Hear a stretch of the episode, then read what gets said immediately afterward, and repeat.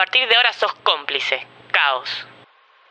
Este proyecto ha sido ganador del Fondo de Fomento Concursable para Medios de Comunicación Audiovisual, un mecanismo de fortalecimiento de la pluralidad de voces y subsidiado por el Ente Nacional de Comunicaciones, bajo la licencia del Creative Commons Atribución Compartir Igualdad 2.5 Argentina. Este es un mensaje enviado desde satélite Flor Azul. Si puede oírnos, cierre los ojos y respire profundo. No se asuste si siente ondas sonoras que no pertenecen a su realidad. Acostúmbrese, no le serán extrañas. En una era donde los libros han ardido y el tiempo para leer es un lujo, existe un grupo de seres que cuenta. Desde esta estación espacial recopilamos la cultura de una época. Lanzamos las historias al planeta Tierra buscando mentes que no estén cegadas por los intereses del mercado. Giramos sobre sus cabezas con la misión de transformar su realidad de llevarlo a otros mundos. No tema, no le haremos daño. Solo lo ayudaremos a expandir su mente. Gracias por su tiempo. Los mitos se repiten a lo largo de la historia de las civilizaciones, o mejor dicho, viajan. Al igual que cada persona, viajar nos cambia, nos hace crecer, nos evoluciona.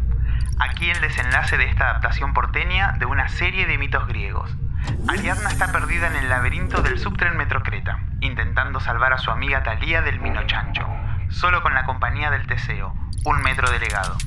Escuchen el desenlace de esta historia.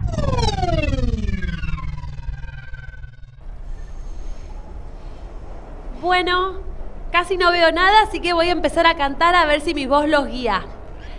Yo soy Talía, actriz, cantante y bailarina. Mucho mi interpretación no se va a notar, pero ojalá que la música le llene el alma. Be our guest, be our guest, put your service to the test. Tap your napkin, Escudo de la CTA, protégenos contra el embate individualista. Corran, corran, corran, yo lo detengo. Atrás, tierra, pueblo. Ariadna, amiga, por suerte llegaste. Ahora cuando se tranquilicen mis fans, vas a ver un show increíble. Talia, esto es una trampa.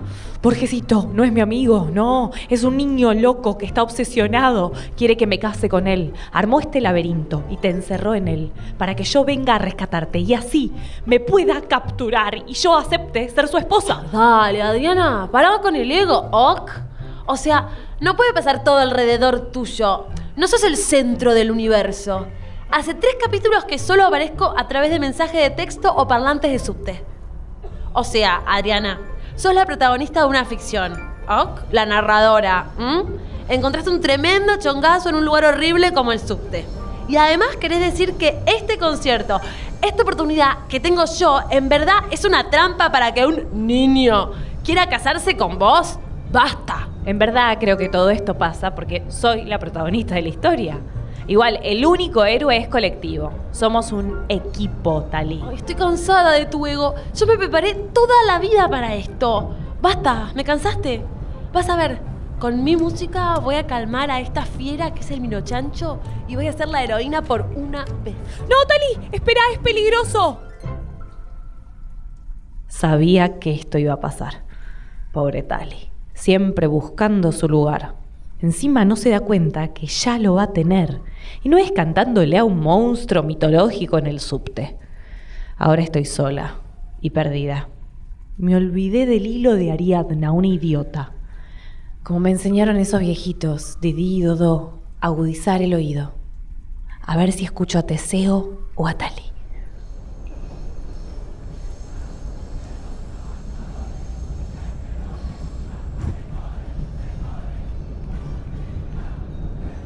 Ahí escucho a Teseo. A ver si logro encontrarlo. ¡Teseo! ¡Teseo! Ariadna, todo está perdido. Cásate conmigo y todos van a estar bien. O si no, seguí así y todos tus amigos van a morir en manos del mino chancho. Nunca me voy a casar con vos, Borgesito. Además, sos un mentiroso. Es obvio que no tenés ni idea de cómo salir de acá, de dónde está Talía y que le tenés miedo a Teseo. claro, que sé cómo hacer todo eso. No pensarás que soy tan inútil como para decírtelo. Obvio que no. Pero sé que Talía está para allá. No te voy a decir nada. Se nota en tu voz que adiviné. Talía está en esa dirección. No, no, no, no te voy a decir. Gracias. Ya la voy a encontrar. No, no, no, no, no. Quédate acá y, y, y cásate conmigo. Quédate acá, por favor. Mino Chancho, fiera infernal, ven a mí que con amor y mi arte voy a redimirte y transformarte en un ser de luz. Aquí estás. Mírame, bestia salvaje. Yo te amo. Yo te puedo enseñar un fantástico mundo. Ven, chanchito, y deja tu corazón volar. Un mundo ideal. Un mundo en el que tú y yo... ¡No, Talia! ¿Estás bien? Cuidado, Ariadna. Va a atacar otra vez. Yo no tengo más fuerzas. Perdóname, mis brazos no responden ya. Vas a tener que matarme a mí antes si quieres comerte a Talía. Abuelitos, por favor. Abuelitos.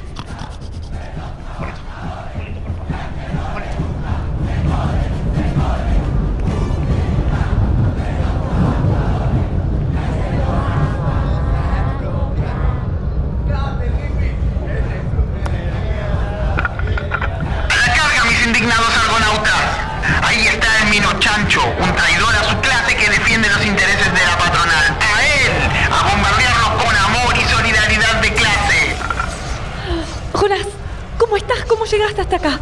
¿Quiénes son tus argonautas?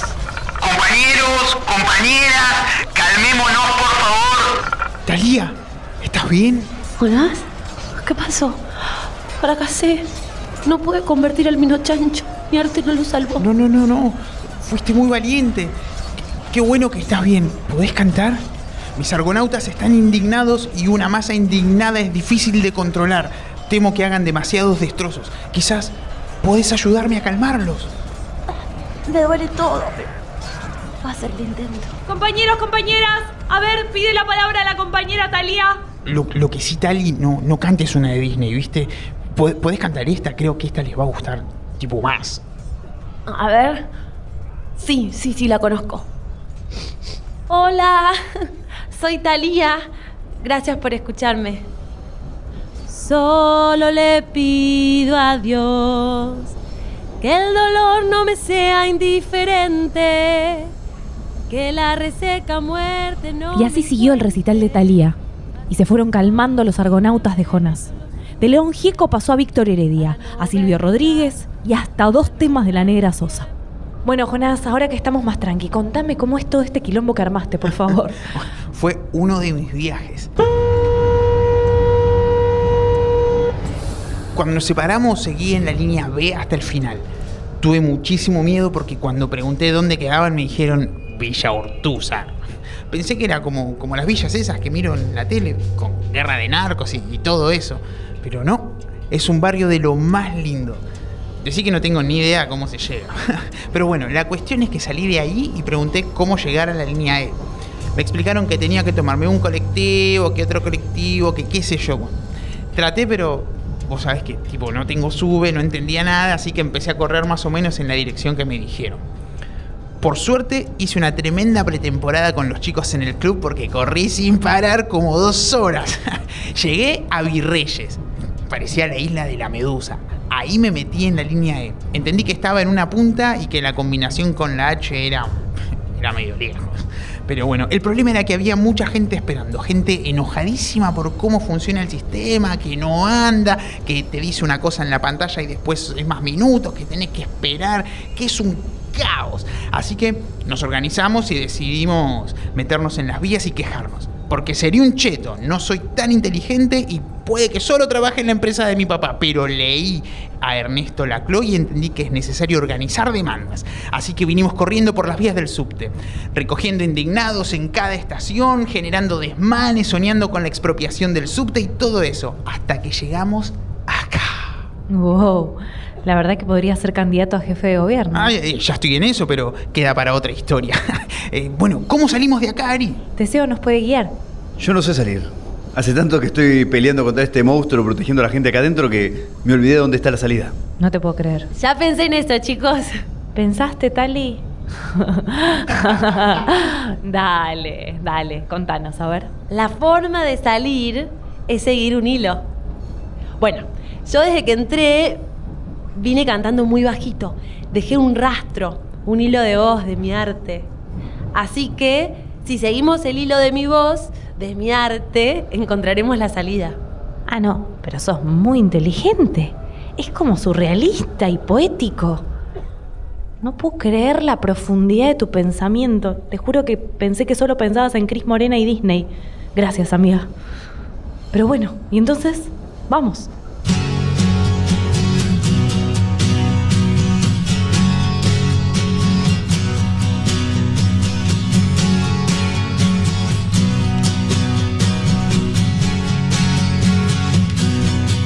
Así fue. Siguiendo rastros de cantos de Thalía, salimos del laberinto del subte metro Creta. Como buen viaje del héroe heroína, todos y todas salimos modificadas de esta aventura. Thalía encontró su arte y su profundidad. Jonás se hizo un líder popular y yo solo encontré un chongazo.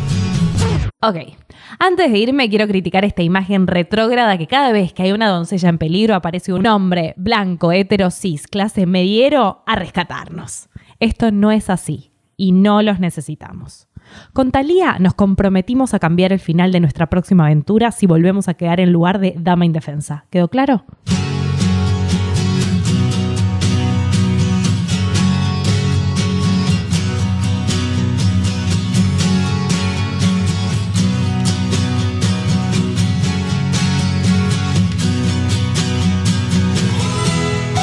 Bien no está tan claro cómo se reversionan los mitos griegos en la cultura popular porteña, los dejamos con esta alabanza a otro mito que sí prendió fuerte en esas tierras. My Sweet Lord de George Harrison.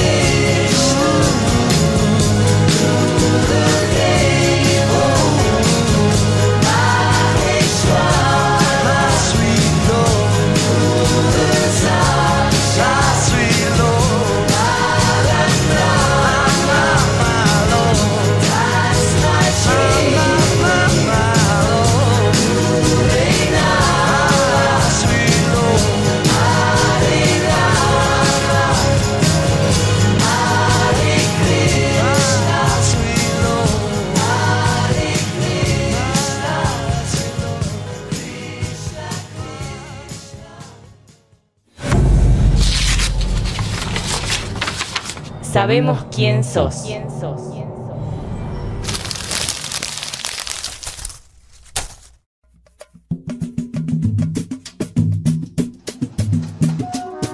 Esta historia sucede en la zona este de Sao Paulo, en los trenes de la CPTM, Compañía Municipal de Trenes Metropolitanos, antes de las obras de remodelación que se hicieron en el 2008. Tulio toma todos los días el famoso último vagón, el vagón del humo, el vagón de la marihuana. Por una tradición que viene de los años 70, los pasajeros fuman marihuana en ese último vagón. En realidad, a la mañana, del este al centro es literalmente el último vagón, y a la tarde, de regreso, el último es el primero, el del maquinista. Así que el primero se vuelve el último. Tulio es uno de esos pasajeros que fuman marihuana en los trenes, porque piensa que puede hacer lo que quiera. Al fin y al cabo, el servicio ofrecido es pésimo y algunos se sienten con el derecho de hacer lo que quieran.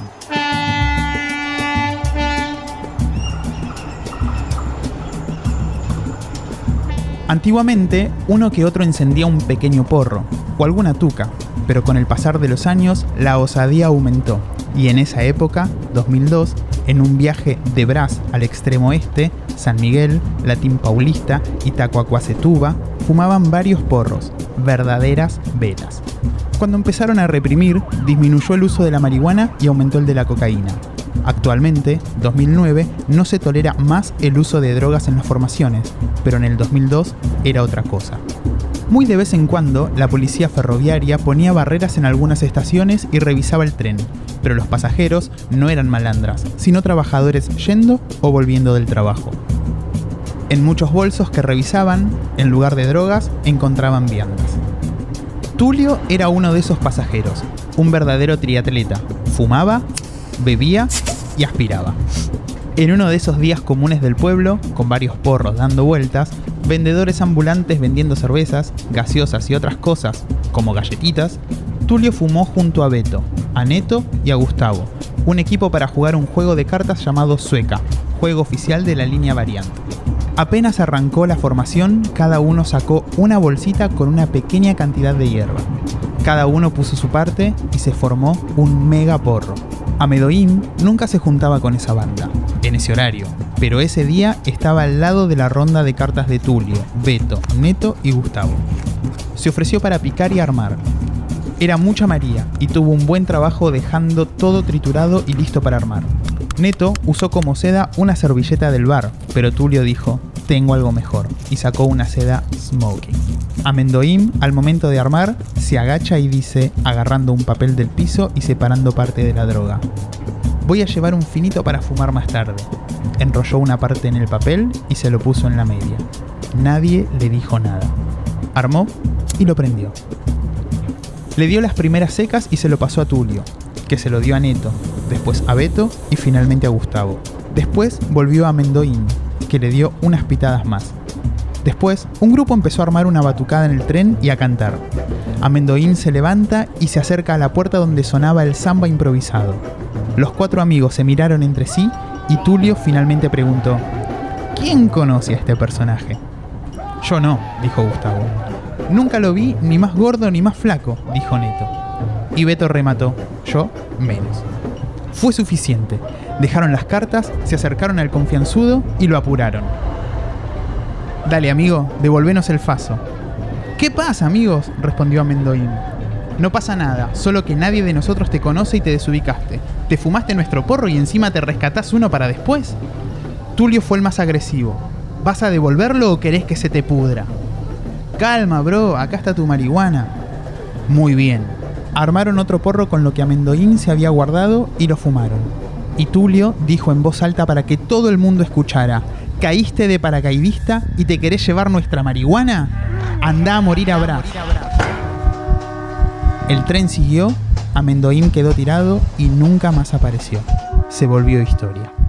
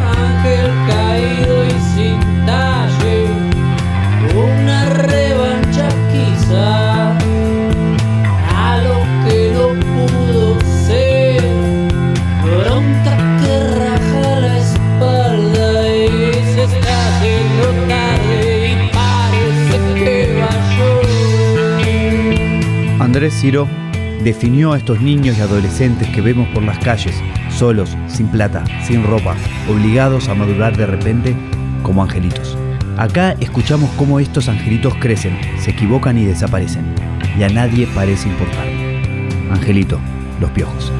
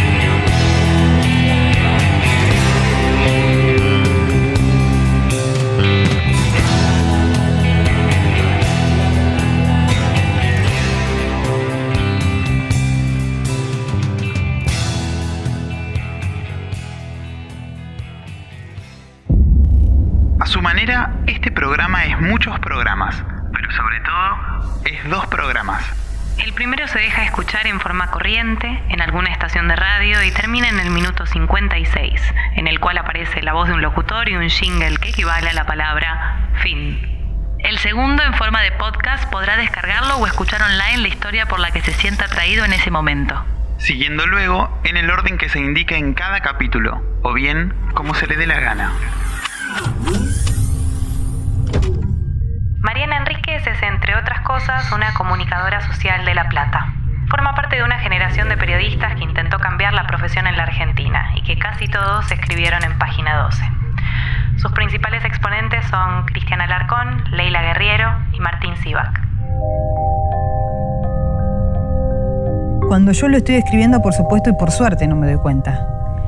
Luego cuando leo lo, lo, que escribo y me veo obligada por X motivo a tener que pensar sobre lo que escribo, eh, me doy cuenta que hay una, un interés por el borde que, que, tiene que ver, calculo, entre otras cosas, con haber experimentado el borde. Mariana escribe tanto ensayos periodísticos como su libro sobre los cementerios de Buenos Aires o la biografía de Silvino Campo, como novelas o cuentos.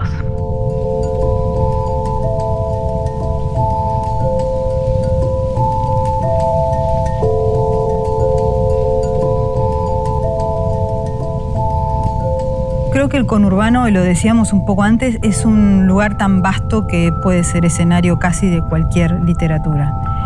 Eh, como a mí me gusta más la literatura de terror y la literatura fantástica, me parece que hacer la, la traducción de la literatura de terror y fantástica al conurbano es muy interesante. Pienso, no sé, Circe es un cuento, cuento de terror de Cortázar, no está en un lugar, no, no, no, te dice qué barrio es, pero, pero yo recuerdo haberlo leído de chica y decir, este es mi barrio.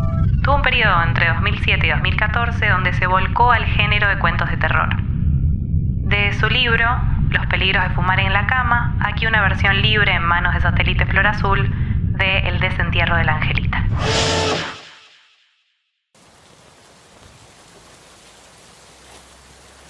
Mariana, vení que va a llover. Trae la pala que yo busco la botella. Abuela, ¿por qué no te gusta la lluvia? Ahora no, Mariana, estoy apurada. Siempre que llueve va al fondo del jardín y entierra media botella al revés. Listo. Vamos, apúrate que se larga y empieza la novela. Papá, estuve cavando al fondo. ¿Te muestro mis tesoros? Eh, a ver.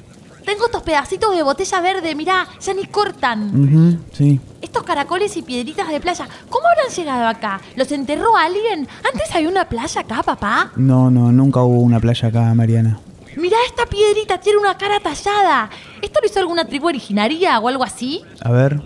No, no, no. Esto es erosión natural. Tiene forma de cara de pura suerte. Nunca se entusiasma. ¡Mirá esto! ¡Huesos! ¡Desenterré huesos! ¡Encontré un cementerio! Eh, no. Tiene mucha pinta de hueso de pollo eso, Mariana. No sé, o quizás algún vecino enterró un gato ahí hace mucho tiempo, pero parecen de pollo. A ver, espera que le pregunto a la abuela. Ma, ¿ahí en el fondo vos tenías un gallinero cuando yo era chico? Sí, sí, ¿por qué? ¿De dónde sacaste eso, Mariana? Lo encontré excavando en el fondo. La Angelita, la Angelita, no puede ser. Uy, ahí vamos otra vez. Dame los huesitos, por favor, y tráeme la pala. ¿Quién es, abuela? Mi hermana menor. No sé si la 10 o la 11. En aquel entonces no les prestábamos tanta atención a los chicos. Ella murió a los pocos meses de nacer de fiebre y diarrea. Hicimos una fiesta de velorio. Le pusimos una mantita. La hicimos rosa la mantita y la llenamos de flores. Y como era un ángel, un angelito, le hicimos unas alitas de cartón para que ella llegue más rápido al cielo. ¿Eso fue acá, abuela? No, en Saladino, Santiago del Estero. Me traje los huesos cuando venimos para acá. No quise dejarla allá porque lloraba todas las noches, pobrecita, mi ángel. Si lloraba con nosotros cerquita en la casa, lo que iba a llorar solita y abandonada. Ay, ya era huesito nomás. La puse en una bolsa y la enterré acá, en el fondo del jardín. Nadie supo, porque solo yo la escuchaba llorar. Tu bisabuelo también, pero se hacía el que no. ¿Y acá llora también, abuela? Cuando llueve nomás. La abuela ya está grande, Mariana. Desvaría. Déjala tranquila. La abuela se murió, la casa se vendió y yo me fui a vivir sola, sin marido ni hijos. Mi papá se quedó con un departamento de Balvanera y yo me olvidé de Angelita. Hasta una mañana de lluvia, diez años después que desapareció a los pies de mi cama. ¡Ay, la puta que te parió! ¡Qué asco! ¿Qué carajo es esto? ¿Seguís ahí? ¿Estás? Sos espantosa. Estás toda podrida. No pareces un fantasma, pareces un cadáver. Esas alitas de cartón, Dios mío. ¿Sos la Angelita? ¿Sos la Angelita, la hermana de la abuela? Ah, bueno, por lo menos me entendés. ¿Qué haces acá? La abuela se murió. ¿Para qué viniste? Tengo un bebé muerto en la cocina. ¿No sabés hablar? ¿Querés salir? ¿Por qué señalas para allá? Este bebé muerto algo quería intensamente. No solo no dejaba de señalar por la ventana, sino que no me dejaba en paz. No hacía nada, pero me seguía por toda la casa. Me esperaba detrás de la cortina del baño cuando me pegaba una ducha, se sentaba en el bidé cuando yo hacía piso, caca, se apoyaba en la heladera cuando lavaba los platos o se sentaba en una silla al lado mío cuando trabajaba con la computadora. Seguía haciendo mi vida normal durante una semana. Creía que a lo mejor era un pico de estrés con alucinación y que se iría. Un día vino a visitarme mi amiga Marina. Hola Mariana, estábamos preocupados, ¿estás bien? Estoy agotada, pero bien. Qué bueno que viniste. ¿Cómo va todo? Mira, estuve Del miedo le encerré en el placar. Bueno, la verdad, te lo quería pasar, pero no Pero al ratito se escapó enojada, se sentó con esa fea cara podrida en el brazo del sillón. Mariana ni se dio cuenta. Cuando decidí sacarla a la calle, nada. Solo un señor que casi se descompuso al verla, o una señora que salió corriendo y casi la pisa el 45 cruzando la calle Chacabuco. ¿Qué es eso, Angelita? ¿De dónde sacaste esa foto? Este es un verano antes de que muera la abuela. Esa es la casa en la que crecí. ¿Qué pasa? ¿La casa? ¿Querés ir para la casa donde te encontré? Mirá que ya la vendimos, esa casa ya no es nuestra. No sé cuánto vamos a poder entrar. Bueno, vamos. La cargué en la mochila y nos tomamos el 95 hasta Avellaneda. Llegamos a la que había sido mi casa a eso de las 4 de la tarde. ¿Qué hacemos? Golpeo la puerta y le digo que tengo un bebé muerto que quiere ver la casa. ¿Con qué excusa le hablo? ¡Ey, Angelita, vení para acá! Mirá, mirá, se puede espiar desde el fondo. Ella solo quería ver el fondo. Donde había estado enterrada, ahora había una pileta de natación empotrada en el suelo. Evidentemente habían levantado la tierra para hacer el hoyo en el suelo y habrían tirado los huesos de Angelita. Andás a ver dónde. Perdón, Angelita, no puedo solucionar esto, perdón. Debería haberte desenterrado cuando nos mudamos y haberte dejado en un lugar más cuidado. Quizás podría haberte guardado en una caja o en un florero y sepultarte en un lugar pacífico o cerca de la familia, si eso preferías. Estuve mal con vos. Perdóname. Creo que si sí es que aceptás mis disculpas. Gracias. Ahora, ¿me vas a dejar sola? Meñó la cabeza diciendo que no. Esa respuesta no me cayó muy bien. Salí corriendo hasta la parada del 95 y la obligué a corretear detrás de mí con sus pies descalzos, que de tan podridos estaban dejando asomar los huesitos blancos.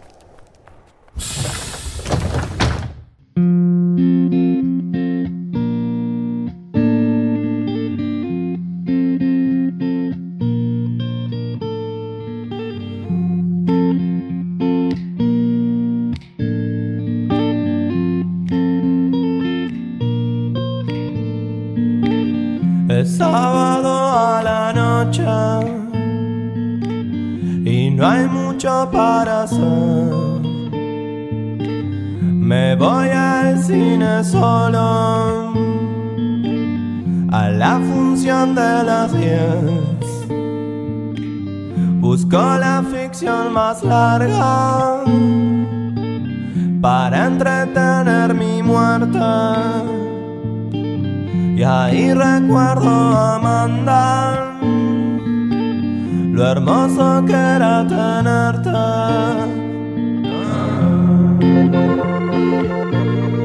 Estoy bastante convencido que en pocas semanas Mariana va a extrañar a la Angelita. Que en el fondo, Mariana está más sola que la bebé muerta. Tan sola como el protagonista de este tema de los desmayos, llamado Dientes.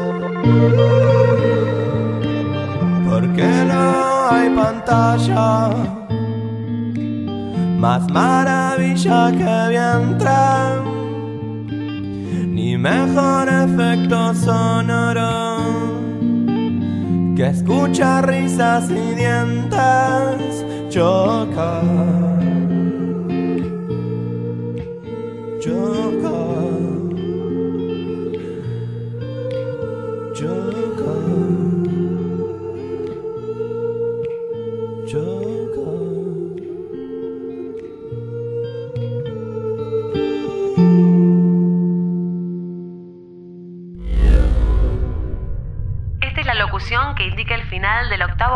Capítulo de Satélite Flor Azul.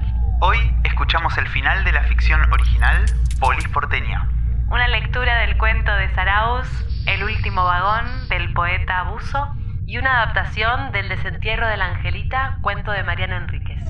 Las actuaciones de esta emisión estuvieron a cargo de Florencia Dupuy de Lom, Luz Moyano y Gabriel Rivas. La edición corre por cuenta de Tute Servidio y la dirección del proyecto es de Arsenio Lupin. Es una producción de Malumba. Este proyecto ha sido ganador del Fondo de Fomento Concursable para Medios de Comunicación Audiovisual, un mecanismo de fortalecimiento de la pluralidad de voces y subsidiado por el Ente Nacional de Comunicaciones, bajo la licencia del Creative Commons Atribución Compartir Igualdad 2.5 Argentina. caoslavenganza.com.ar